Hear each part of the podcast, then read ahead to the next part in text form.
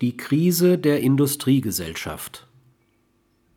Um unsere heutige Zeit zu verstehen, und das erscheint als Voraussetzung, ihre Probleme zu lösen, wird man davon ausgehen müssen, dass es sich um eine Krise der Industriegesellschaft selbst handelt und aller politischen, sozialen, kulturellen und ökonomischen Institutionen, die sich, an deren Rationalität orientiert, ihre Strukturen geben.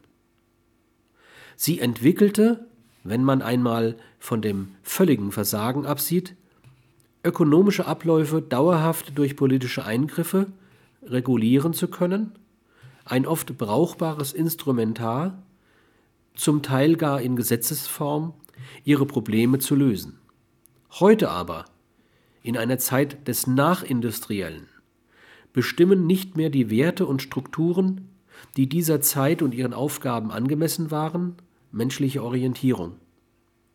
Das bedeutet, dass das alte Instrumentarium zu stumpf geworden ist, um mit ihm die Problematik der Risikogesellschaft zu lösen.